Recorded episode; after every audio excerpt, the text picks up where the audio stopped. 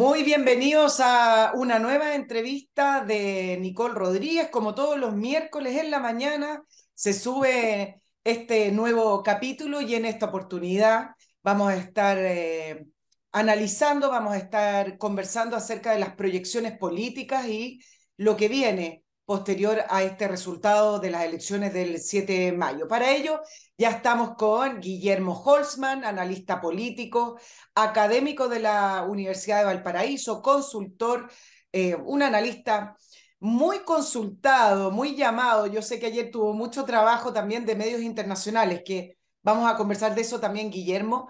Antes de eh, iniciar la entrevista, les recuerdo que me escriban al eh, mail del programa nicolperiodistachile.gmail.com.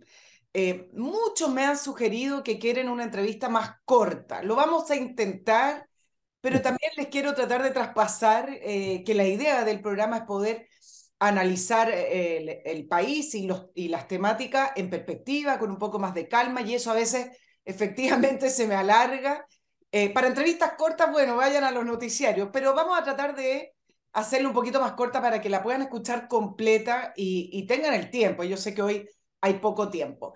También antes de comenzar, les recuerdo que el apoyo que hacen a través de Patreon es fundamental para poder continuar con este programa, para poder continuar con nuestro objetivo de instalar un eh, periodismo que se ha estado perdiendo. Y para eso también saludo a uno de nuestros auspiciadores, Master Cook Casinos, esta concesión de servicios gastronómicos para su empresa que le soluciona de una vez el problema de la alimentación para sus empleados, para sus funcionarios, y eso se lo resuelve sin importar el tamaño de su empresa, grande, mediana, pequeña, siempre es un problema la alimentación. Y además tiene que ser una buena, no se trata solo de bueno, ya tenemos un servicio de alimentación, un servicio de, de, casino, no. Después que uno ya resuelve eso, después viene la segunda parte. Bueno, ¿qué tipo de comida me están entregando o qué tipo de servicio me están entregando? Bueno, Master Cook Casino le entrega un servicio de excelencia. He tenido algunos mails, algunas respuestas de, creo que dos, si mal no lo recuerdo, me escribieron diciendo que solicitaron los servicios de Master Cook y que ha sido fantástico. Pregúnteles por eh, su sistema de cocina in situ, además con una muy grata atención de su personal y la supervisión directa de sus dueños. Eso hace toda la diferencia en las empresas. Ventas arroba mastercook.cl o www.mastercook.cl. Guillermo, vamos de inmediato eh, al recuento de, las elecciones. Yo, yo soy seguidora también de tus análisis post elecciones para salir un poco de los clichés y repetir las mismas cosas, pero sí me gustaría saber con respecto a si crees que la elección del 7 de mayo, que simplemente se escogieron 50 consejeros, van a proponer una nueva constitución que se va a plebiscitar en diciembre, cambia o el mapa político rebaraja nuevamente las fuerzas políticas. Sí, yo creo que esa es la consecuencia última, en términos de que efectivamente al final del análisis o de internalizar el proceso producto del resultado de las elecciones, claramente va a venir un rebaraje.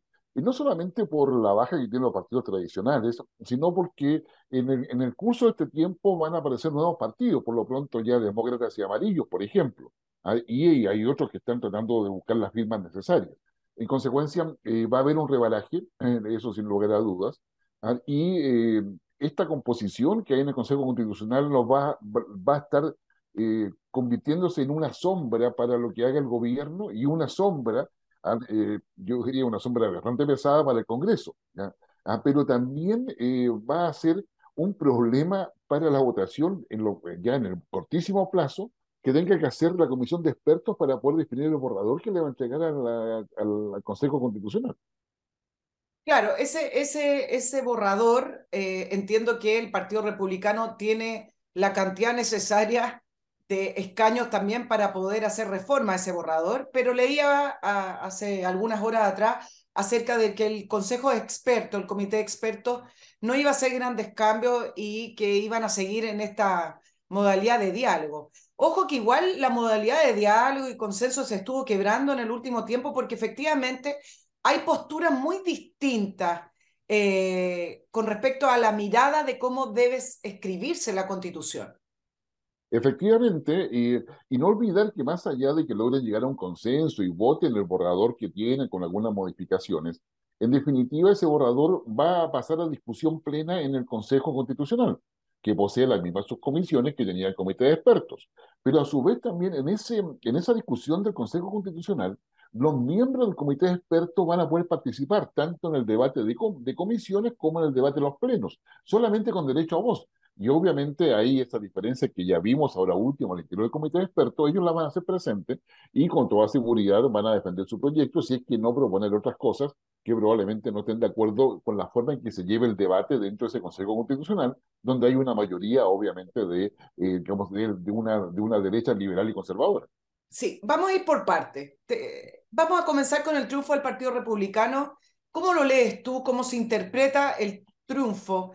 de un partido que además no nació ayer. Ya tenemos la candidatura presidencial de José Antonio Caz, que fue sorpresivamente la primera mayoría en la primera vuelta. Y luego, en mi opinión personal, una muy mala segunda vuelta, una muy mala campaña, luego perdió las presidenciales. Entonces, tampoco es tan sorpresivo de un crecimiento, un partido nuevo que comienza el año 2019. Pero ¿cómo lees tú este triunfo tan categórico, Guillermo. Te pido, sí, ah. Guillermo, que subas el audio porque a veces se nos baja un poquito tu, tu audio personal para poder eh, escucharte claramente.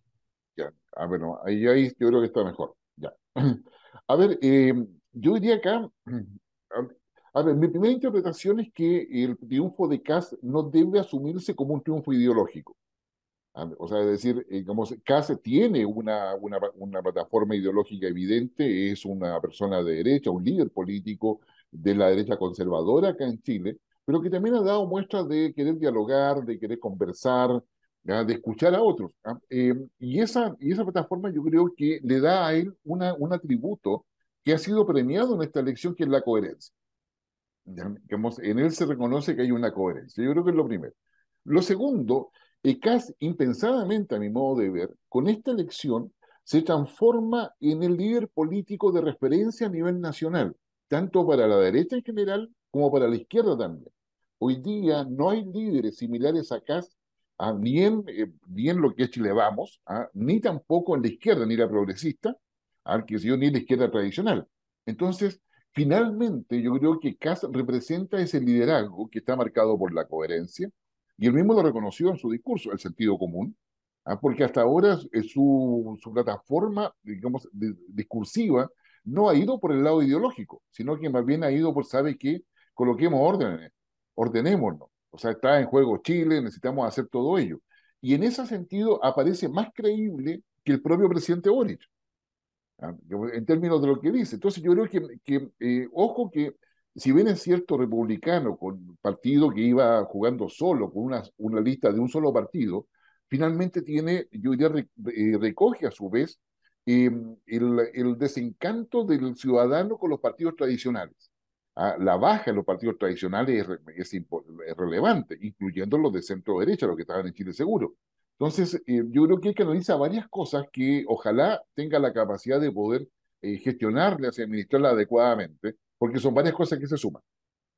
Guillermo, ¿cuál es la diferencia entre coherencia y convicciones? Es interesante lo que tú planteaste porque de alguna manera me estás diciendo, se le premia al Partido Republicano, a José Antonio Cas como líder de ese partido, su coherencia. Eh, pero por otro lado, por ejemplo, el presidente Boric, cuando ha tratado de estar firme en sus convicciones, también se le critica porque eh, le dicen, no, pues el, Chile quiere otra cosa, no lo que está diciendo. Entonces, ¿cuál es la diferencia y cuándo sí y cuándo no? A ver, yo creo que la diferencia está en que eh, tiene mayores ejemplos reales de establecer que él, que él dice lo que piensa. ¿ah? o él hace lo que dice, como, como, digan, hace lo que dice. Entonces, cuando te dice que está dispuesto a dialogar, enfrentándose a un, a, un representante del Partido Comunista, por ejemplo, es capaz de dialogar con él, probablemente no han llegado a acuerdo, como ha sido evidente más de alguna oportunidad, pero no pierde la calma, no descalifica, no, no se va a un ataque frontal, ¿ah? ¿Ah? y, esa, y esa coherencia el ciudadano la aprecia muchísimo. En cambio, en el caso de Gabriel Boric, esa coherencia no la tiene, porque él dice, en un mismo discurso dice dos cosas distintas. El mismo discurso, el mismo discurso del domingo en la noche ah, señala que la democracia ha triunfado, no, no debemos cometer los mismos errores, y le dice a Kass que no cometa los mismos errores que ellos, pero a renglón seguido dice que el programa sigue igual. ¿ya? Entonces, entonces, en definitiva, eso genera ah, eh, como una incoherencia a la, a, la, a la, o sea, al oído de un ciudadano que desea cosas claras y simples. O sea, digamos, los ciudadanos no todos son políticos, no analistas políticos, pero el Boris dijo una cosa, hace otra. Ah, entonces yo creo que ahí hay un problema. Sí, hoy día leía una columna que hablaba de, del, del caso de José Antonio Cast, que a todo esto fue el único líder que, se, que estuvo presente en estas elecciones, porque los otros conglomerados, los otros pactos políticos no estuvieron liderados por una persona o por una figura. El Partido Republicano sí, que es una gran diferencia en las campañas, pero hablaba de una columna, hacía una diferencia entre suave en la forma, pero firme en el fondo de José Antonio Cast, a diferencia, por ejemplo, comparémoslo con el presidente Boric, que es el otro líder que está en primera línea, de que intenta hacer un discurso muy firme con la delincuencia, los vamos a perseguir hasta el final como perro y todas esas cosas, pero al final, en el fondo, es bastante más débil. Exactamente, o sea, el presidente Boris no cumple lo que dice, se dice lo que dice, y claramente eso crea una disonancia, no solamente al interior de los partidos y movimientos que lo apoyan, sino que particularmente en el ciudadano. Ahora, con todo, hay un porcentaje de ciudadanos de un 30% aproximadamente que desean que haya un cambio en la política y ese, ese sector más progresista, o más duro, lo tiene específicamente, ¿no es cierto?, digamos, instalado en, en, en, el gobierno, en, el, como hay, en, en, sus círculos cercanos, pero no tiene la capacidad de poder digamos, proyectarlo a futuro. Recién ahora, diría, con esta votación se, se ven algunos atisbos, pero eh, parece ser bastante débil. Pero, digamos, la conclusión de lo que estoy diciendo, el, el gobierno de Gabriel Boris y, su, y los partidos y movimientos que lo apoyan y consolidaron su minoría. Hoy día el gobierno es minoría al interior de su propio conglomerado, es minoría en el Congreso y es minoría en el Consejo Constitucional. MC Parking es la solución si usted quiere viajar y no quiere depender de un taxi, no quiere depender de un transfer, no quiere compartir un automóvil y usted hacerse responsable de los tiempos a la hora que quiere llegar. Ah, bueno, vaya en su auto al aeropuerto y lo estaciona en MC Parking con muy fácil acceso a través de la autopista de Espucio Norte o Costanera Norte. Usted reserva su espacio y lo paga a través de la web en eh, www.mcparking.cl y un bus de MC Parking lo lleva en la puerta, lo deja, mejor dicho, en la puerta del aeropuerto con sus maletas y todo, y al regreso de su viaje, el mismo bus lo va a llevar a la puerta de su auto. Es muy simple y además con más anticipación de reserva del estacionamiento, más barato le va a salir. Es un estacionamiento que cumple con todas las medidas de seguridad que necesita para encontrar su auto en el mismo estado en el que lo dejó. Guardias, cámaras, monitoreo, completa seguridad las 24/7 de la semana. Vean los precios eh, prueba este sistema de ir al aeropuerto, de ir con su propio automóvil en www.mcparking.cl. Vamos por parte también con el Partido Republicano, Guillermo. ¿Por qué se le teme? Y acá a lo mejor simplemente es un fenómeno comunicacional y de alguna élite política. ¿Por qué pareciera que se le teme más al Partido Republicano que al Partido Comunista, que es derechamente antidemocrático y sin embargo gana el Partido Republicano la mayoría en el nuevo Consejo Constituyente y pareciera que eh, ganó un grupo muy radical, muy antidemocrático, que va a llevar al país a un retroceso, por lo menos desde el punto de vista comunicacional. ¿Por qué se da ese fenómeno? Ah, yo creo porque acá en Chile tenemos, eh, yo diría, ciertos mitos, digamos, hay ciertas imágenes que se instalan comunicacionalmente y que se transforman finalmente en una pseudo realidades, no, no voy a decir realidades, sino pseudo realidades que para muchos votantes pasan a ser relevantes. Es decir, em, eh, hoy día, o sea, bueno, ayer y desde la noche del domingo, a me llama la atención de como la izquierda, digamos, eh, latinoamericana y mundial ah, denomina casi ultraderechista. Ah, qué sé yo, cosa que yo, yo entro a explicarle, sabe que sí es de derecha y derecha conservadora dura, pero digamos de ahí que sea ultraderechista, que sea un fascista, un neofascista, qué sé yo, hay, hay un mundo de diferencia. Bueno, las etiquetas políticas hoy día nos tienen en esta, en esta dinámica, donde cualquiera persona que vaya más allá de los límites de una propuesta socialdemócrata pasa a ser de ultraderecha o de una derecha más. Entonces, el tema hoy día con, con Kass es que cuando él modera su discurso, que además es un partido joven, que tiene reminiscencia o de vu con Pinochet, tiene reminiscencia de vu con la derecha económica, con la, con la economía neoliberal, ah, tiene digamos, eh, eh, elementos nacionalistas también con el tema de la patria de por medio. Ah, es decir, yo creo que el Partido Republicano todavía está en la decantación de su madurez ideológica para poder adecuarse a los nuevos tiempos. Y esto va a ser, yo diría, una prueba de fuego para el Partido Republicano, porque si el Partido Republicano logra tomar la bandera del cambio y transformación que la sociedad chilena necesita a través de una constitución, claramente va a poder, eh, digamos, eh, digamos, transformarse en un, liderazgo que va a durar muchos años. En este minuto, el Partido Republicano, cuando dijo, ah, no, la reforma que tenemos está bien, entonces yo hay que hacer algunos cambios nada más, como lo ha hecho el representante más votado del Partido Republicano, el profesor Silva, creo que cometen un error porque están mirando hacia atrás. O sea, están mirando hacia atrás y yo creo que el orden institucional requiere un refresh, digamos, que sea inteligente, que sea coherente y que sea creíble por la ciudadanía. Ahí, ahí me pierdo, Guillermo, eh, en, en, en, el sentido de la votación del Partido Republicano. Ellos no firmaron el acuerdo para ir a un nuevo proceso, siempre dijeron que la constitución se podía reformar en el Congreso con algunos proyectos, con alguna, algunos cambios. Eh, y, con todo ese discurso sale primera mayoría absoluta con poder para poder escribir la constitución. Y entonces, ¿por qué se equivocaría el Partido Republicano al decir, modifiquemos algunas cosas, pero la constitución actual no está tan mal? Yo estoy hablando desde el punto de vista de la ciudadanía y del voto, porque yo, eh, yo he estado en conversaciones con algunos abogados constitucionalistas, con algunas personas más académicas que dicen, sí, la constitución hay que transformarla, modernizarla, tiene alguna, alguna deterioro, por decirlo de alguna manera, tiene que estar más acorde al siglo XXI, pero yo no sé si las personas captan aquello, sino que quiero entenderlo desde el punto de vista del votante, de, de esos 23 escaños que consiguieron, digamos. ¿Por qué hoy tendrían que realmente proponer grandes cambios a la constitución si ganaron diciendo que le iban a hacer algunas reformas nomás? yo creo que el Partido Republicano tomó una decisión cuando decide llevar una lista en este proceso, aceptó en las condiciones del proceso y este proceso finaliza con un plebiscito de salida el 17 de diciembre. En consecuencia, o se aboca a poder, a poder darle forma eh, a una constitución que mantenga probablemente principios si las constituciones no cambian tanto de un país a otro, tampoco de una época a otra, entonces tampoco es, es, reinventar la rueda. Acá estamos hablando de temas sensibles, o sea, hay 12 puntos y eso es bueno que el Partido Republicano acredite esos puntos con su propia interpretación. Son 12 puntos donde, está, donde está el Estado Social y Democrático de Derecho. Colóquenle contenido a esos 12 puntos, pero no intente borrarlo porque ese es un acuerdo político. A ver, acá hay que recordar que el Partido Republicano hoy día tiene la llave y probablemente cómo se maneje acá van a ser, va a ser su proyección política posterior.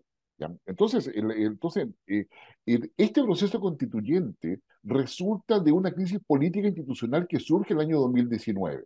Es ahí donde se plantea el acuerdo por la paz social y de la constitución. Más allá de que tú y yo estemos de acuerdo con, con lo que se hizo en aquel minuto, finalmente, digamos, eso quedó establecido y marcó un rumbo constitucional. Y eso se hizo, ¿por qué? Porque la crisis político-institucional dejó al jefe de Estado en aquel minuto, Sebastián Piñera, aislado, ningún otro poder del Estado lo apañó, lo apoyó. El Poder Judicial, el Poder Legislativo, el Contralor, el Fiscal Nacional, aunque las Fuerzas Armadas y de Orden. Entonces, yo diría que eh, cuando se desalinean las instituciones, que entre paréntesis lo mismo que está pasando ahora en Colombia, dicho sea de paso, cuando se desalinean las instituciones, ya claramente estamos en una crisis político-institucional, que se pretendía que se iba a superar por una nueva constitución que, cuya propuesta anterior fracasó con un rotundo 62%, y ahora tenemos un nuevo proceso constituyente porque se entiende a nivel de la ley política de que la crisis no ha sido superada. Entonces tenemos que avanzar a un proceso en el cual efectivamente se, digamos, eso se, se, digamos, eh, se solucione. Y es ahí donde el Partido Republicano tuvo una visión ideológica primero. ¿ah? Yo creo que, yo insisto, al Partido Republicano le falta decantación ¿ah? interna, ¿ah? digamos, una madurez. Es, es evidente que, que, está bien si lo, si lo comparamos con un vino, y por favor, no por el tema alcohólico, sino por, por el tema de los sabores, o sea, tiene muchos taninos, tiene muchos, digamos, muchos frutos rojos, pero todavía el aroma final no está, no, claro. no, ha decantado adecuadamente. Y quizá ahí entra ese casi 38% que obtuvo el gobierno sumando las dos listas, no estoy hablando en escaño, estoy hablando en porcentaje de votación. Y tú dices, bueno, hay un 38% que votó a prueba y que hoy se acerca también a la votación sumando las dos listas, que quiere cambio. El punto es el siguiente, ¿cuál es cambio? Porque eh, para el gobierno en su minuto, y, siguen pensando lo mismo, los cambios son, bueno, que, por ejemplo, lo, todo lo que es seguridad social lo provea el Estado. No, no queremos privado. Estoy llevándolo a un extremo para poder explicar la pregunta, digamos. Entonces, el tema, si es que te entiendo bien, Guillermo, es que el eh, Partido Republicano logre entender qué es lo que quiere ese 38% de cambio, porque no sé si ese 38% completo quiere los cambios que quiere este gobierno que propone este gobierno con su coalición de izquierda. yo creo que acá hay cosas concretas. La, población en general, que no está ideologizada, que no se siente interpretada por la izquierda y derecha, que es la que votó y dio las mayorías que tenemos hoy día, es un voto pragmático. Ellos quieren calidad de vida una calidad de vida que se expresa en la educación, en la salud, en las pensiones, vamos, una justicia tributaria, o sea, es decir, nuestro sistema tributario tiene que dejar de ser tan complejo, tiene que ser más simple para saber quién paga qué y por qué. Entonces, como, y que la gente no eluda ni evada. Entonces, yo creo que acá hay una calidad de vida. Lo segundo, ¿ah? quiere que todos sean respetados, ¿ah? que todos sean respetados y que, esa, que ese respeto efectivamente se esté, digamos, garantizado. Y lo otro, transparencia. Ahora, eso, eso yo creo que sería la primera línea de donde hay que hacer la bajada y el Partido Republicano tiene mucho que decir en todo eso. Ahora, digamos, la, segunda bajada yo creo que es donde está la transformación y el cambio específicamente, que tiene que ver con que el, un Estado eficiente, no se trata si el Estado mínimo o el Estado máximo, no, eficiente. Hay servicios que deberían fiscalizar que no tienen gente. Hay servicios que debieran estar protegiendo a la población en el territorio y no tienen recursos. Entonces, un Estado eficiente. Yo no sé si eso requiere más o menos gente, pero claramente gente que trabaje ¿ah? y esté evaluada, eso sin lugar a duda. Y lo otro es que el mercado no abuse. ¿ah? Es, es el, ideal que el mercado no abuse requiere regulaciones. El, el, empresario en general, conversando con muchos de ellos, mientras el Estado sea más claro en lo que quiere, mejor para nosotros. ¿ah? Porque no, nos, nos, nos obliga a ser mejores porque sabemos que hay alguien vigilando lo que estamos haciendo. Pero eso, esa, esa, esa suerte de fiscalización no puede estar en la protesta callejera, tiene que ser el Estado el eficiente respecto a eso. Claro, pero, pero eso está, eso es materia de la Constitución. Sí, en la materia de, de, de la Constitución es parte, es parte, porque o sea, ya, ok, usted quiere calidad de vida, en la educación. Digamos, ¿usted quiere que el Estado defina en qué colegio estudia su hijo? ¿Ah? ¿O quiere que el Estado asegure el, el acceso a la educación a todos? ¿Ya? Digamos, pero a su vez también, si aseguramos eso, cuando esa persona quiere buscar un trabajo y estudió en, una, en un liceo municipal, tenga la misma opción que el que estudió en un, en un privado. ¿ya? O sea, digamos, ahí el mérito es importante. Y eso se puede asegurar, pero es un proceso de un, de un proyecto de 10, 15 o 20 años. O sea, eso no, es, no, se, no se logra en un, digamos, en un periodo de gobierno. Ahora, ¿es un mito, es una falacia creer que en una constitución todos caben? Esa famosa frase de que debieran estar todos representados en la Constitución, me parece que ni siquiera es materia de la Constitución. Es decir, la, la Constitución simplemente no debería ser lo que tú describes, Guillermo, eh, y en términos generales, asegurar un buen sistema democrático y asegurar las libertades de las personas, o eso es muy simple. No, no, eso, eso es. La, simplicidad está la complejidad, porque justamente es ahí, lo que se, ahí se requiere es que si yo voto por alguien, efectivamente esa persona esté preocupada de lo que está pasando en su territorio. Hoy día uno quizás puede preguntar cuántos diputados, senadores están preocupados en su territorio.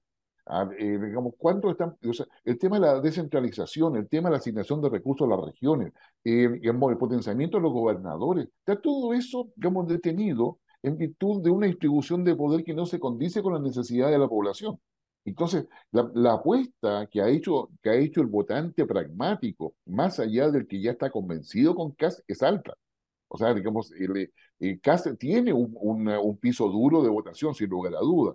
¿ah? Pero lo que obtuvo en la, en la, votación de la segunda vuelta fue un plus de personas que no están con derecha e izquierda, pero quieren sentido común, coherencia. Lo propio ha pasado acá. Entonces, acá, eh, acá a mí, yo diría, me hace ruido cuando se piensa que la derecha tiene los dos tercios. Oye, por favor, veamos lo que han hecho en el comité de expertos. ¿ah? La gente de la derecha salió con su personalismo, los de izquierda, ¿para qué decir? Volvieron a colocar la refundación en la mesa. Entonces, eh, entonces yo diría que, hemos, claro, acá sacamos cuenta de leyes que el republicano tuvo esto, al interior del republicano hay personas que piensan distinto. ¿ya? Obviamente dentro de ciertos bordes, ¿ah? pero en Chile vamos, en la fragmentación es mayor.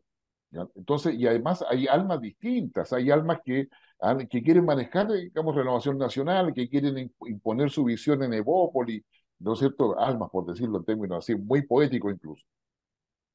Sí, te iba a preguntar de, de Chile Vamos. Esto todo el mundo lo interpreta como que Chile Vamos no tiene otra que eh, sumarse al Partido Republicano y endurecer sus posturas. Ves que el Chile Vamos tiene esta frase de que ellos son dialogantes, como si nadie más fuera dialogante, y, se van perdiendo, somos dialogantes, pero al final no proponen nada. Eh, ¿Cuál es la posición de Chile Vamos que crees que va a ir predominando? Ayer también leí acerca de Renovación Nacional. Renovación Nacional está en problemas porque hay un grupo importante también que tira más hacia la, hacia la centro izquierda. Sí, o sea, está, yo diría, el, el, atractivo de la socialdemocracia liberal, por llamarlo de alguna forma. Pero ellos quieren ser socialdemócratas y ahí se encuentran con el PPD, con un sector de la DC, y empiezan, eh, empiezan a, mirar un poco e, ese, ese mundo. Yo diría que hoy día se requieren ideas frescas, ideas nuevas. Mientras los personalismos y renovación nacional no den paso a las ideas reales que el partido quiere proyectar, yo diría la crisis de renovación nacional se va a profundizar. O sea, hay personalismos que, que manejan el partido, que, que influyen sobre él. La UDI está un poco más libre, yo creo que el que más espacio tiene para construir algo acá es Javier Macaya. ¿ya? Ahora, con todo lo que se le pueda decir, es evidente que mucho voto UDI se fue a republicano, ¿ya? Pero yo creo que él tiene una capacidad de construir. El caso de, de Evópolis, yo también yo creo que está todavía muy verde, ¿ah? como para poder sentar la madurez que requiere este minuto. Este es un minuto de madurez, de, de cordura, de prudencia, sin abandonar ninguna convicción, ¿ah? pero se requiere eso ¿ah? para, poder, para poder avanzar. El gobierno requiere una salida, o sea, si el gobierno, siendo minoría, la tiene muy difícil hacia adelante. ¿Ah? Eh, y lo que es el Partido Comunista está viendo cómo se le escapa la posibilidad de hacer cambios como ellos quieren. Como ellos quieren. Te iba a, girar ahora hacia, la, hacia el gobierno y la, la centroizquierda. Antes le recuerdo a nuestros auditores, a nuestros fieles auditores, del producto Oxinova, estos productos que uno se, se enamora porque tienen tecnología, porque son estos productos simpáticos que solucionan un gran problema y es el problema de los malos olores. Es una solución natural, ecológica y definitiva porque ataca de raíz lo que produce esas enzimas, esas bacterias que producen el mal olor. Un sobrecito, usted lo diluye en la cantidad de agua que señala las instrucciones y esa combinación la vierte sobre el lugar donde está emanando el mal olor. Por ejemplo, yo lo he usado en baños y cocinas Muchas casas que no están conectadas, por ejemplo, al alcantarillado, la vierten también sobre eh, el mal olor desde donde esté emanando. Estas casas que tienen, por ejemplo, fosas sépticas en la playa o el campo, y elimina el mal olor de una vez sin ocultarlo, que las velitas, que el spray, que ventilemos, esto va directo a solucionar el problema. Es un producto fabricado en laboratorio de Estados Unidos, muy fácil de usar y sobre todo muy seguro. www.oxinova.cl en esa página web se compra el producto y ahí tienen toda la explicación. Guillermo, vamos a, a los números con respecto al gobierno. ¿Con qué elección es más apropiado compararla? Porque uno tiene que saber si le va mal o bien en relación a un punto de referencia. ¿Con qué elección es más apropiado comparar la elección del 7 de mayo? ¿Con la última senatorial o también se puede comparar con otras elecciones? Yo creo con la última senatorial, en términos de que son, digamos, el, territorio electoral, la, la, circunscripción es la misma que se usó para los senadores para poder mirar qué es lo que ha pasado ahora. Y sería, sería lo más adecuado. Ahora, tenemos un problema en términos de la comparación, porque tenemos un, un alto nivel de participación. Ah, el 85% de participación respecto a menos del 60% de la última senatorial digamos, eh, digamos distrae bastante o, o genera sesgos en lo que puede ser la interpretación o comparación. Claro, pero ahora vamos con la, estas famosas dos almas, dos coaliciones del gobierno. Uno de los números importantes era ver si el socialismo democrático se fortalecía por sobre apruebo dignidad o viceversa. ¿Quién salió favorecido con la elección del 7 de mayo o digamos que fue un empate? Yo no diría que es un empate. Yo creo que eh, llama la atención la votación de convergencia social, la, la votación de revolución democrática, y la votación del Partido Comunista. Ya, yo creo que son las tres votaciones que hacen, y los nombro en ese orden porque yo creo que son los que van a tener que tomar una decisión si actúan como eh, unidos o no. El Partido Socialista quedó en problemas bajo su votación histórica. ¿ya? Los demás partidos claramente están, son menores. El problema está en que la lista, son, no me acuerdo, seis o siete los que componentes de esa lista, ¿ya? Eh, digamos, son muchos, o sea, son muchos, y claro, el socialismo democrático con el, con el PPD, la DC, el Partido Radical, creo que, digamos, eh, eh, una vez conversando con Gabriel Valdés, me decían, oye, cuando un partido toca el piso, se cae al piso completamente, como ha pasado con el PPD, pues, los radicales, ¿no es cierto?, la DC, ah, es el momento del ABF, es el momento de pensar que es la mejor oportunidad para renacer. Bueno, yo creo que, que eso es la posibilidad que tiene el PPD y el PS. El, digamos, el PPD, el Partido Radical, mira lo que te voy a decir, y la Democracia Cristiana, están en, la, en condición de aprovechar si pueden o no renacer. Va a depender de ellos, obviamente. Pero el que quedó entrampado en la red de un pulpo fue el Partido Socialista. El Partido Socialista, cuando se va con la lista de, yo, de convergencia social, la prodignidad, etcétera, quedó atrapado en un pulpo. ¿ah? Y en un pulpo cuyos ojos o algunos tentáculos más fuertes del Partido Comunista el Partido Comunista sacó más votación que el Partido Socialista. Perdona, Guillermo, que te interrumpa, para ponerle número.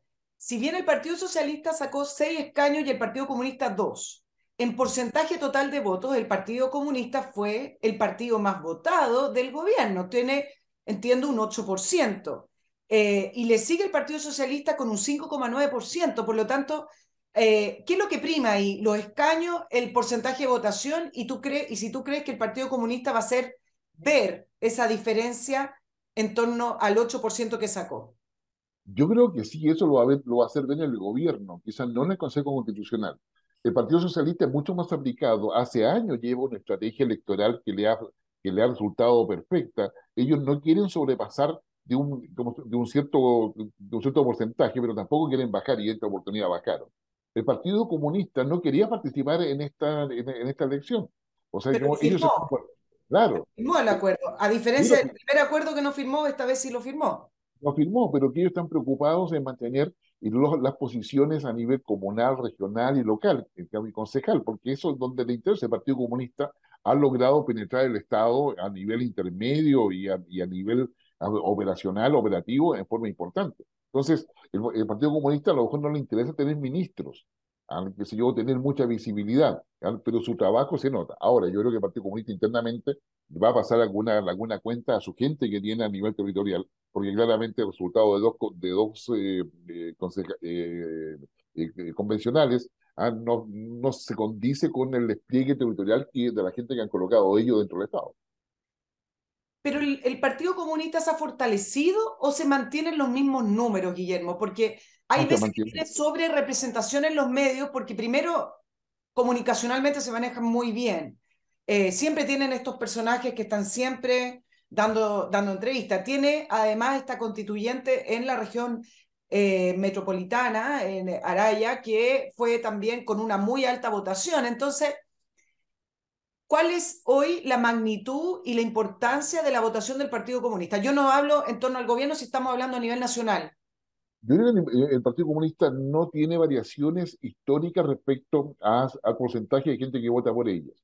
En Chile hay un porcentaje que más o menos 8 o 10% que vota comunista independiente de quién sea el candidato. Ya, religiosamente vota por el comunismo. Religiosamente, tal cual hoy día está pasando con Casa. Hay gente que va a votar Casa religiosamente, digamos, independiente quien coloque como candidato. Pero esos son dos puntos em, que generan un tema duro. Ahora, eh, digamos, la diferencia es que el Partido Republicano logra crecer, se, se, se desmarca de esa posición más extrema, ¿ah? y quiere o no quiera reconocerlo, hace ¿ah? eh, un paso al centro. Entonces, entonces, el Partido Comunista, en cambio, no, el Partido Comunista se ha mantenido en esto, y el Partido Comunista hoy día tiene que tomar decisiones estratégicas respecto a si va a seguir con la idea de la refundación y la revolución, ¿ah? cuando estamos mirando alrededor, lo que está pasando en Perú, lo que está pasando en Colombia, lo que está pasando en Ecuador, donde no han logrado avanzar. Es decir, todo lo que es esta ola rosa que se pensaba que iba a ser de cambio y transformación hacia la izquierda, finalmente ha quedado, ha quedado yo diría, en un, en un buen deseo, pero no ha logrado implementarse. ¿Existe realmente el socialismo democrático, Guillermo? Y te lo pregunto porque me dices, el, el Partido Socialista quedó entrampado ahí en el, en, el, en el gobierno, a pesar de que obtuvo más, más escaños que el resto de los partidos. Bueno, pero el Partido Socialista es más grande, más importante. Em, en la lista del PPD, Todo por Chile, cero escaños y la, la reacción que hubo el día domingo fue ir a visitar la democracia cristiana para sumarla al gobierno. Algo impensado ahí, algunos comunistas yendo a la sede de la democracia cristiana. Ahora les gusta la democracia cristiana. ¿Existe el socialismo democrático? ¿Tú crees que al final de cuentas van a terminar entrampados en, eh, en el gobierno de Gabriel Boric sin un proyecto político real y diferenciador de la extrema izquierda. A ver, para los que nos están escuchando, si ustedes fueran asesores del gobierno o estuviesen en las coaliciones y le quedan tres años de gobierno, ¿qué harían? ¿Ah? O sea, eh, el poder es un imán. ¿ah? Y en esa perspectiva, si hay que sumar a la DC, hay que sumar a un independiente que estaba ahí entre medio, que sí, que no, y lo puedo, lo puedo sumar, eh, claramente lo van a sumar. O sea, el día y la posición del gobierno es poder salvar los tres años siguientes y dejar algo establecido que le permita ser competitivo para la presidencial siguiente, del año 2024-2025. ¿Ya? Entonces, eh, la, la, lógica con la cual funciona esto es que eh, apruebo dignidad, todo eso tiene que ser capaces de poder remontar. Y lo indicador que uno tiene es que si el presidente no remonta las encuestas, ¿ya? Difícil que el resto remonte. ¿ya? Y la, eh, si efectivamente, digamos, eh, eh, quieren limitar, o sea, mira lo que hicieron, o sea, que convencieron a Boris de que no apareciera en los últimos 15 días. 21 días sin hablar. Claro, claro, Entonces, están ocupando, están ocupando recetas comunicacionales estratégicas del siglo XX para realidades del siglo XXI pero a su vez donde el presidente Boris tiene claro cuáles son, tiene claro cuáles son las falencias, es decir, digamos, eh, es un poco eh, cómo, cómo logro mantener a, a quienes me han apoyado y cómo yo me enfrento a las necesidades que tengo de mantenerme en el poder. Bueno, ese, estos temas que son básicos y que deberían ser resueltos, yo diría, rápidamente cuando tú estás en el poder, a ellos los complica. definitivamente los complica en la toma de decisiones. Y no creo que sea por falta de experiencia, creo que es acá el tema, la, la refundación, por una parte, insistamos en eso, o, o sea, la refundación implica la lucha contra el modelo neoliberal. El cambio y transformación que la gente quiere, yo quiero lo mejor de ese modelo, pero quiero que funcione eficientemente y, a mi beneficio. Exacto. Entonces, es ahí donde está digamos, el, el, tema. Acá, los teóricos del antineoliberalismo ¿ah? insisten en que un país puede darse una vuelta, una triple vuelta de carnero y hacer un cambio, y eso es imposible, es decir, independiente de lo que tú y yo pensemos, es imposible. Un cambio de esa naturaleza requiere 15 a 20 años. El proyecto de 14 años que, con la cual llegó originalmente Boric ya feneció. A, poco andar, ese proyecto ya no está. Entonces, eh, tienen una nueva realidad y yo creo que acá eh, el presidente Boris tiene que tomar decisiones, porque lo contrario, él mismo va a hipotecar su gobierno. Y, eso, y eso es complicado. Decían algunos analistas previo a la elección que si sacaba menos del 38%, que es la cifra del apruebo, em, el gobierno entraba a la UTI em, y que era el fin, la estocada final a su programa. ¿Tú crees realmente que el propio gobierno va a aceptar una estocada final a, a su programa o van a seguir insistiendo y van a intentar que algo salga, digamos? O sea, te lo hablo como analista, es decir, la estocada al programa de Boris fue el 62% de rechazo. O sea, es decir, digamos, digamos, no sé si quiere, si quiere morir con múltiples puñaladas, pero la verdad es que la, la estocada, la estocada ah, definitiva su programa fue el 62% de rechazo. Si entre el 11 de marzo del año pasado hasta septiembre no hizo nada esperando que se aprobara la constitución y esta finalmente se rechaza, ¿ya? ahora está esperando ver cómo, cómo avanzar en, en, en una propuesta programática que, que sea así, que, que no sea tan evidente ¿ah? Y hoy día no tenemos ni tributaria, no tenemos ni pensiones, no tenemos la reforma de salud. O sea, todas las reformas estructurales están en stand-by. Las de seguridad, ¿para qué hablar? Que supuestamente son la urgencia mayor, ¿ah? en definitiva, y no han logrado avanzar lo que se esperaría que avancen. Entonces, eh, la, la, mayoría de inauguraciones son los que venían de gobiernos anteriores, incluso de Piñera. Entonces, yo diría que hay un tema en el cual eh, eh, está complicado. Ahora, yo te, digo todo esto porque cuando uno mira el panorama de análisis, hay quienes desean que a Boris le vaya bien. ¿ah? O sea, claro, porque si Boris le va mal, se instala en la agenda la idea, ¿y cómo tiene que hacer este señor para que se vaya al poder? ¿Ah? Entonces empezamos a mirar a la constitución, empezamos a mirar, ah, chuta, no puede renunciar. Ya, entonces, entonces hay, hay que hacer otra jugada. Ahora, eso coloca todas estas alertas ¿ah? con lo que pasa en el Consejo Constitucional, porque este Consejo Constitucional que tiene, que tiene una, una representación más asociada a pactos mucho más, más concretos, ¿ah? claramente va a tener una incidencia en el debate legislativo. ¿ah? Eh, y eso lo vamos a ver en esta semana con el tema del, del, salario mínimo, lo vamos a ver con el tema de pensiones, etc. ¿Puede llegar el gobierno a su fin simplemente tratando de nadar a la orilla, como lo ha hecho desde el 4 de septiembre, es decir, sorteando el día a día, bypaseando, intentando por acá y simplemente entregar el, eh, el, eh, la banda presidencial en tres años más, o eso es inviable, Guillermo? Un gobierno no, eso Yo creo que eso es viable, pero sería, yo diría, un fracaso eh, completo. Si hacen eso, ellos están hipotecando su futuro electoral, definitivamente considerando, yo parte de mi, análisis indica de que una parte importante, o sea, los electores que dan el triunfo acá en Chile son, no son de izquierda ni de derecha, son pragmáticos. Por lo tanto, esta cosa que la gente vota izquierda o derecha, no, son pragmáticos. Yo quiero que me den argumentos que sean creíbles, etcétera, que fue lo que eh, finalmente beneficia a Constantino Caso hoy día. Entonces, yo diría que eh, hoy día Chile se está perdiendo oportunidades impresionantes, es decir, eh, digamos, eh, digamos, es insuficiente el anuncio del litio, más allá que él dice una cosa en el nada, después dice otra en la tarde en el discurso en la noche. Esa falta de claridad ¿ah? hace que desde fuera digan, ¿saben qué? Esperemos los cuatro años a ver qué es lo que pasa. Y, digamos, la, la, eh, la perspectiva extranjera dice, oye, con CAS tenemos cierta claridad. ¿ah? Por lo tanto, digamos, las bolsas, que, que es el, como la, la, expresión natural en todo proceso electoral en, el mundo en general, sí. ya están felices con caso. Entonces, eh, claro, porque en definitiva, digamos, el convencimiento que logra el gobierno, más allá de tener ideas de que el presidente sea empático, muchas cosas finalmente no logra instalarse con esa visión de futuro. Hoy día las oportunidades que, o sea, tú piensas que hoy día a nivel global, las decisiones de las potencias ¿ah? Las decisiones que están tomando hoy día las potencias es para ver cómo las potencias van a estar posicionadas en 2050. O sea, y ahí tenemos el alimento, tenemos la energía, y nosotros con suerte pensando en cuatro años.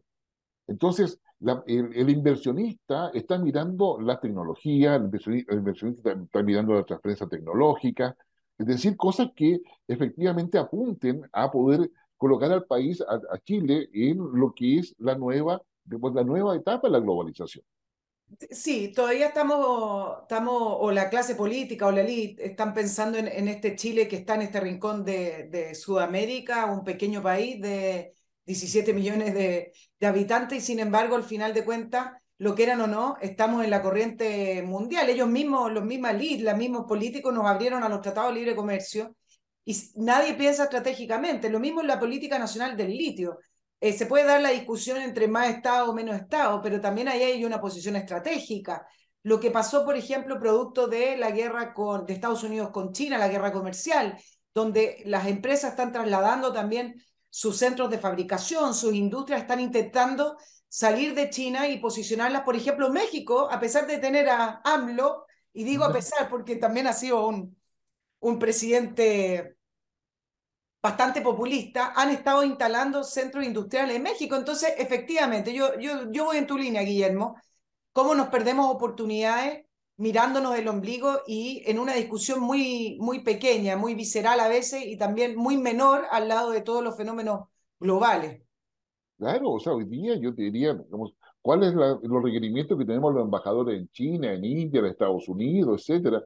O sea, ¿qué cosa queremos lograr? Somos parte, somos, parte respetados, pero en fin, digamos, ese pensamiento estratégico no lo tenemos. Por lo tanto, si Boris digamos, decide ir navegando por la orilla para llegar a, a, la próxima elección presidencial, sería una pésima noticia que va a, que va a terminar en conflictos internos, en protesta y, y mayor violencia social.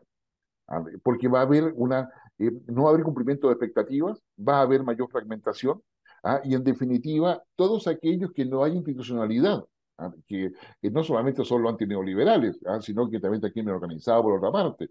Ah, están los narcotraficantes, los narcotraficantes, en fin, hay varios otros actores que no requieren que Chile tenga institucionalidad adecuada. Entonces, acá se requiere voluntad política y ese orden es el que hoy día se espera que sea capaz de poder colocarlo en la mesa y la agenda en, en la negociación con Antonio Castro. Guillermo es muy voluntarista o es muy rebuscado, pongámoslo así, interpretar también la, esta derrota del gobierno y este triunfo del Partido Republicano como un, eh, una derrota cultural de las ideas del gobierno, como una, o una derrota ideológica también, en el sentido de que el gobierno lleva en su ADN el cambio constitucional. Es algo mucho más de las izquierdas latinoamericanas. Eh, la propuesta de nueva constitución, tal cual como lo dijo el ministro Jackson, y también lo dijeron desde distintos ministros del gobierno y sus mismos partidos políticos, la, propuesta de constitucional que se rechazó el 4 de septiembre era el corazón del programa del gobierno. Entonces, se puede también interpretar este esta segunda derrota como esta derrota a la ideología del gobierno, al programa del gobierno, a las ideas culturales del gobierno, o es estirar mucho el elástico. A ver, yo creo que estirar mucho el elástico porque no puede llevar a equivocaciones. Lo que ha quedado demostrado, tanto en el, rechazo el año pasado como el resultado de esta elección, es que los cambios constitucionales o las propuestas refundacionales son efectivamente y exactamente una minoría. Y por lo tanto no se pueden llevar a cabo porque son minorías.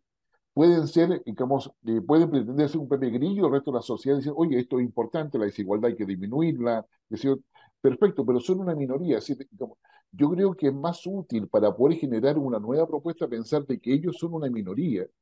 Y esa minoría no es porque lo digas tú, lo diga yo, lo diga otro, cualquier otro analista o cualquier otro académico, cualquier otro periodista. No, ¿ah? lo, lo, dijo, digamos, en forma con un casi un 87% de participación ¿ah? en el rechazo del año pasado, un 86% de participación ¿ah? en la elección de constitucionales hoy día. Entonces, si no, si no hay conciencia de que una minoría tú la consideras, ¿ah? una minoría tú la escuchas, una minoría tú, tú la tienes presente. Vamos, pero si hablamos de derrota, no cometas nunca el error de que a esa, de esa minoría poner el pie encima, porque te, te va a generar mayores problemas que soluciones. Entonces, es, es ahí donde yo creo que hay una, se requiere una estrategia para poder generar las nuevas ideas que se requieren sobre la mesa. Y en eso yo creo que hay todo un desafío para todos los partidos políticos. ¿Será José Antonio Cast, por el otro lado, un factor aglutinador del gobierno y de unir estas dos coaliciones de gobierno que han estado eh, casi dos años disputándose el, el poder? Puede que surta, eh, finalmente resulte en ese efecto José Antonio Cast y estén más ordenados ahora, mirando desde otro punto de vista el resultado de la elección. Sí, al gobierno, sin lugar a dudas, le, le, conviene la profecía autocumplida ellos mismos. O sea, si Cast llega al, poder, es Pinochet que llega al poder. O sea, es decir, a consecuencia todo contra Pinochet. Además, en los 50 años que se, que se celebran de golpe de Estado, con la régimen militar, claramente, o sea, para ellos sería lo ideal, porque sería el factor de unidad que necesiten y de cohesión, y de poder dejar muchas diferencias encima para poder evitar que Kass se transforme, ¿no es cierto?, en el próximo dictador de, de Chile, como lo dirían ellos.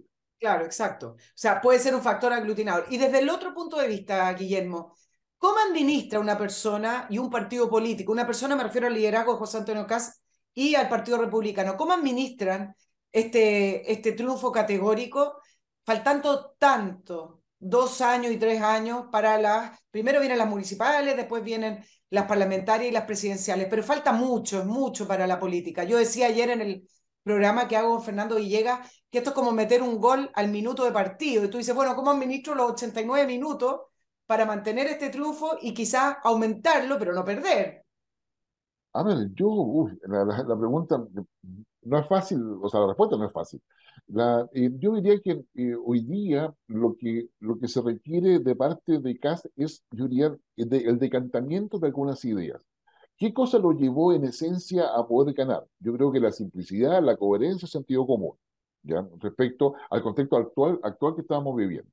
Eso yo creo que es lo, es lo, es lo primero rescatar eso. Lo segundo, yo creo que es importante entender el vacío de, de liderazgo que hay en el país.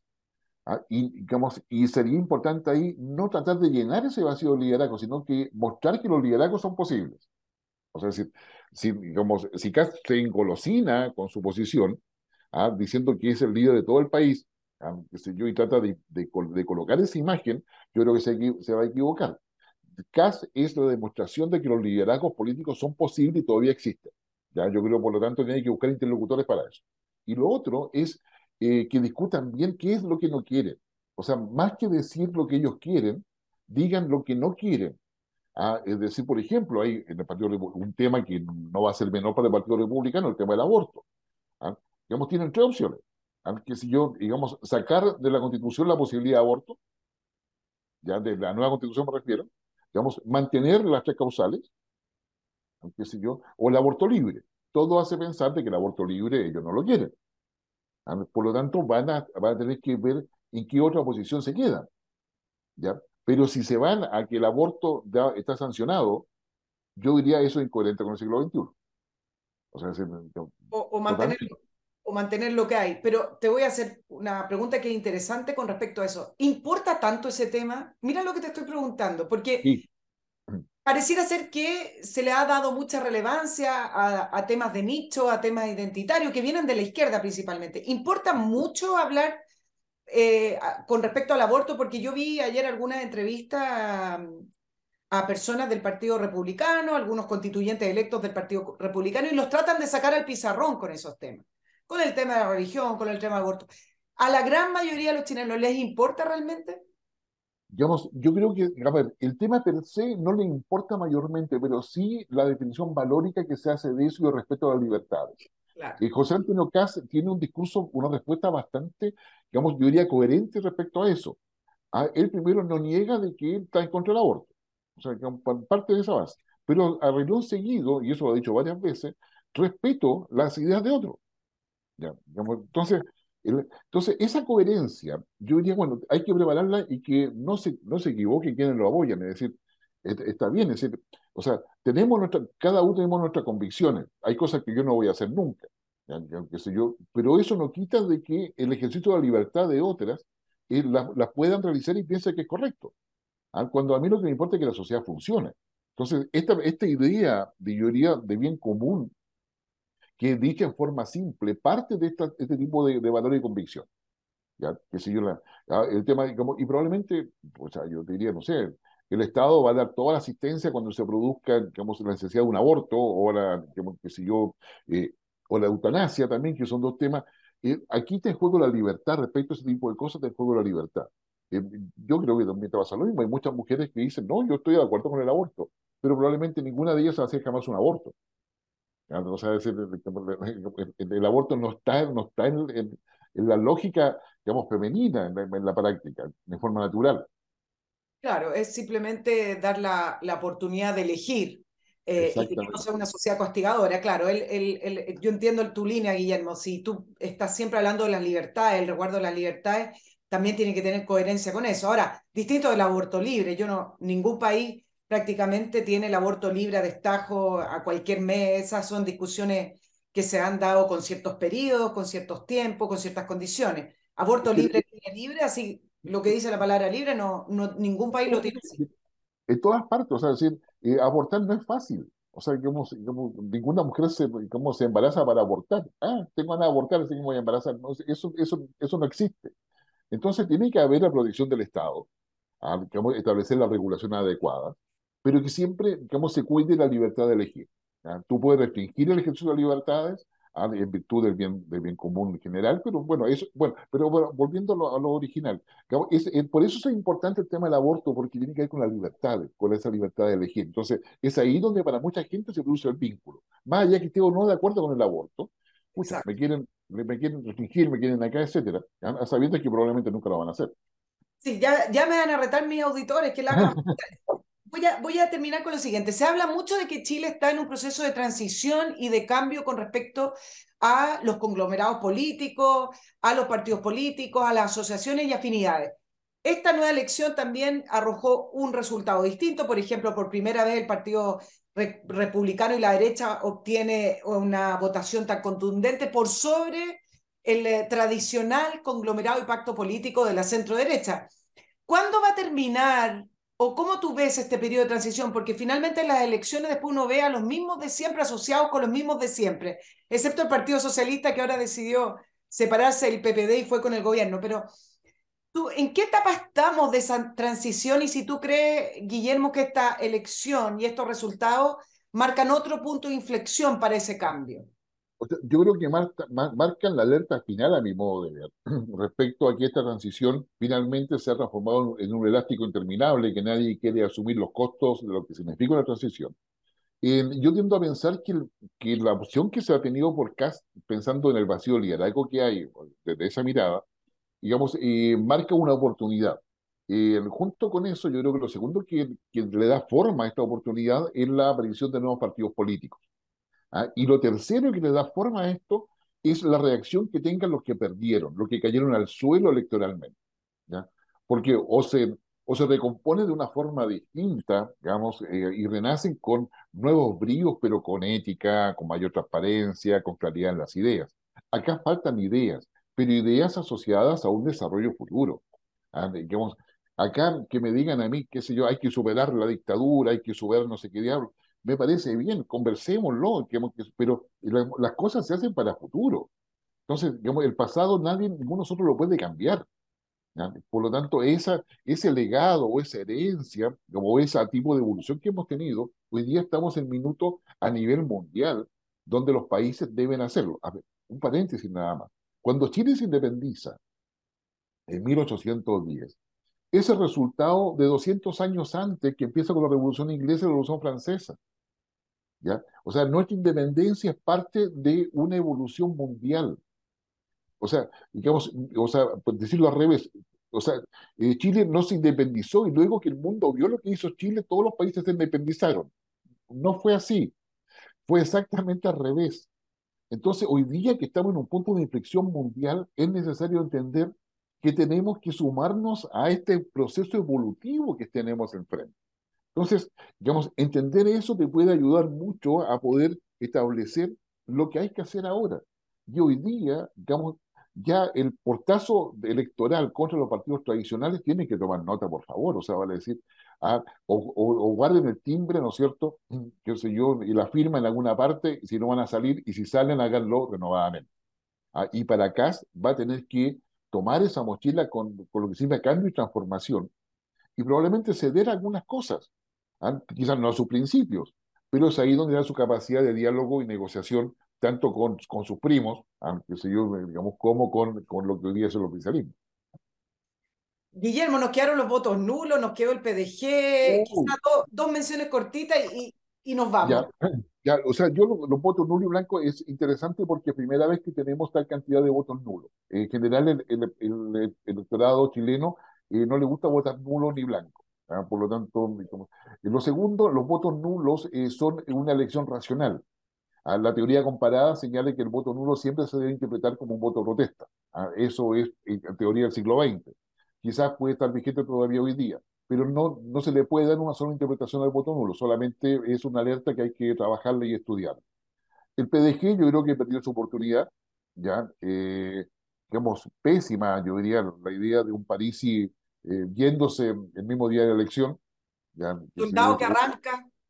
Claro, pero claramente el PDG, ahora el PDG eh, va a tener que ver cómo revive desde, desde el Congreso, donde mantiene siete diputados, ya dividido entre ellos. Entonces yo creo que ahí hay un tema. Y lo otro que me gustaría decir es que me pareció muy malo que el presidente Boric hablara al final y no al principio ¿ah? del día domingo. O sea, que uno, O sea, le entregó todo el espacio mediático y de agenda a José Antonio Cast. Ah, yo creo que fue un error político estratégico no menor. Claro, pero voy, a, voy, a, poner el otro lado. Ellos de haber pensado, nosotros nos desligamos de la, de la elección, no queremos estar eh, emparejados con el resultado, por lo tanto vamos a hacerlos indiferentes. Pero ellos al parecer no entienden que son gobierno, que es el presidente de la República y que no pueden actuar como si fueran un partido político o como si fueran eh, un movimiento universitario que se, se, entienden. Ellos son las autoridades del país. No, no funciona así. Exactamente. Entonces es el jefe de Estado, es el jefe de Estado que debe dar la pauta.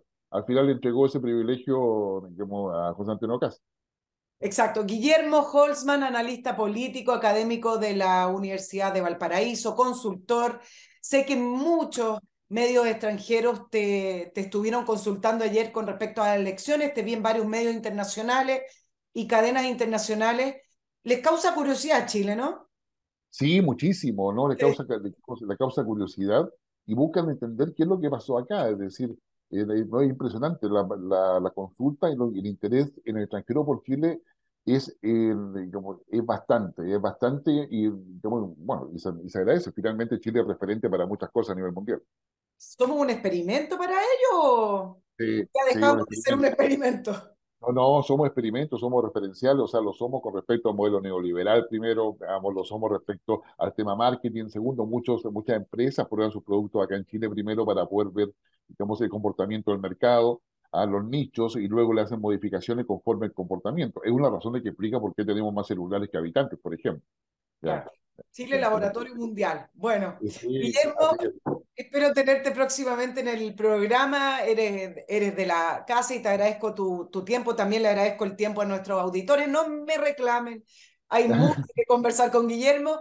Que tengas una muy buena jornada y gracias por estar en la entrevista de Nicole Rodríguez. No, gracias a ti, Nicole, y un privilegio y un honor. Bueno, son muchos años que vamos trabajando y me alegra muchísimo por cooperar.